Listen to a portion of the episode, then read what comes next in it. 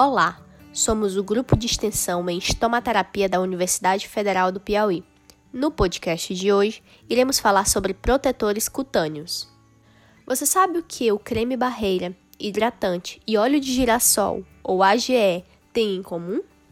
Bom, estes produtos são utilizados principalmente na prevenção de dermatites, entre elas a dermatite associada à incontinência, DAI, radiodermatites lesões por fricção ou skin tears. Esse tipo de ferida apresenta prevalência elevada na população idosa e pacientes hospitalizados. Geralmente apresentam-se como eritemas brilhosos, edemas de superfície de pele e flictenas com exudato seroso. A utilização desses produtos tem função barreira na prevenção dessas dermatites e auxiliam na qualidade da assistência. Atenção! É importante lembrar da necessidade de conhecer e aprofundar o conhecimento sobre essas afecções de pele antes da utilização dos produtos. Vamos começar por creme barreira. São aqueles que conferem um revestimento impermeável ao excesso de umidade ou à ação irritativa da urina e das fezes.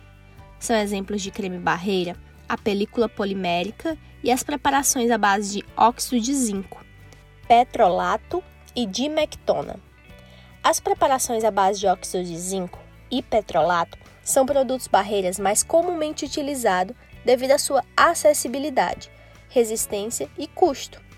Os cremes barreiras com dimectona e terpolímero de acrilato também são eficazes na gestão da umidade da pele e na proteção da pele dos idosos, pois possuem função hidratante com maior durabilidade e não interage com fraldas. Outro protetor cutâneo são os hidratantes, que combatem a desidratação e regularizam os constituintes normais da pele, fortalecendo a sua função de barreira natural. Eles são classificados de acordo com mecanismos de ação de seus componentes. Os principais são de oclusão e umectação. Os hidratantes oclusivos formam na epiderme um filme hidrofóbico, impedindo a evaporação e a perda de água, contribuindo para a manutenção da hidratação da pele. Os hidratantes oclusivos são de caráter oleoso, o que contribui também para uma maior maciez, chamada de emoliência, e suavidade da superfície cutânea.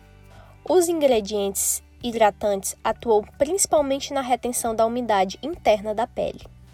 Por fim, os ácidos graxos essenciais, também chamados de AGE, apresentam três funções principais: são componentes estruturais das membranas biológicas, atuam como precursores de mensageiros intracelulares, interferindo no processo inflamatório e são oxidados, nesse caso gerando ATP e assim agindo sobre o processo de cicatrização.